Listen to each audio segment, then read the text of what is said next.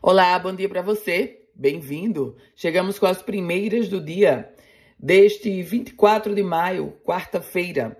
Atestados médicos e exames da Covid. Suspeito de vender documentos falsos pelas redes sociais foi preso.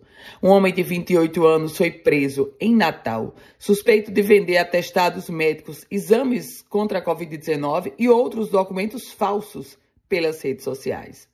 Após uma denúncia anônima, ele foi detido em flagrante na comunidade chamada Guarita, no bairro do Alecrim, zona leste de Natal.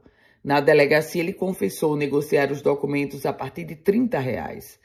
Os policiais encontraram na casa do suspeito um celular com divulgações em áudio e em texto da comercialização desses documentos.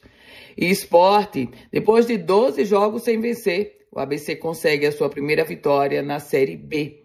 O ABC venceu no Campeonato Brasileiro contra o Tombense de Minas Gerais. A partida foi válida pela oitava rodada. O gol foi um gol contra de Pedro Costa após um cruzamento de Lucas Tocantins. E a governadora Fátima Bezerra sancionou a lei de combate ao assédio na administração pública. Diário Oficial já trouxe a sanção dessa lei criando o programa Abaixe o Tom contra o assédio moral e o constrangimento moral no âmbito da administração pública estadual, direta, indireta, fundações públicas e autarquias no estado do Rio Grande do Norte. Polícia, policiais civis deflagraram a primeira fase da Operação Hidro, que resultou no cumprimento de cinco mandados de prisão e dois de busca e apreensão em Natal e em Parnamirim.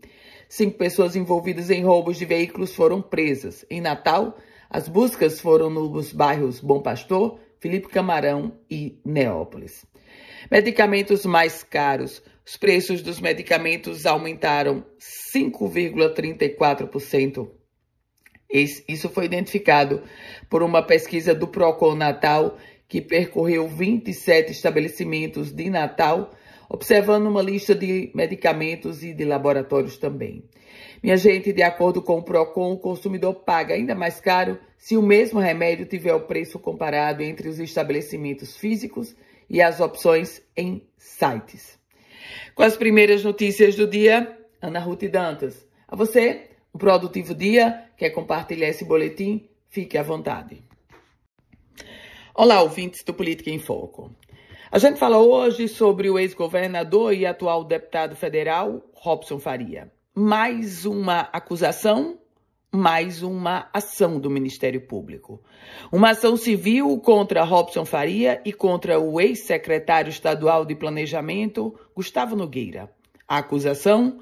A acusação é de que eles no comando da gestão, Robson, governador, Gustavo Nogueira, secretário de Planejamento, fizeram é, os descontos referentes a empréstimos consignados dos servidores públicos e não repassaram às instituições bancárias. Ou seja, esse valor, e é superior a 800 mil reais, valores da época, valores de hoje, isso quer dizer 1 milhão e 50 mil reais, esses valores foram descontados dos servidores, mas o Estado, o governo do Estado usou para outros fins que não destinar à instituição bancária.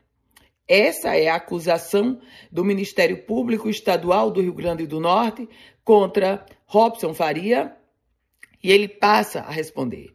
Segundo consta na ação, o governo do estado à época firmou contratos e convênios com instituições financeiras autorizadas a operar pelo Banco do Central do Brasil a concessão de empréstimo consignado. E esses consignados foram comprometidos pelo comportamento do então governador. A ação, a defesa de Robson Faria, melhor falando, informou que ainda não teve acesso aos autos e só vai tomar conhecimento, só vai se pronunciar depois que tiver acesso. Bom, você deve estar dizendo o seguinte, Ana Ruth, eu conheço esse filme. Você conhece esse filme e nós conhecemos. O filme do passado com o ex-governador Robson Faria e um filme idêntico, hoje protagonizado pelo governo Fátima Bezerra. A mesma situação. Empréstimos consignados que são descontados dos servidores e não repassados para as instituições bancárias. Eu volto com outras informações aqui no Política em Foco com Ana Ruth Dantas.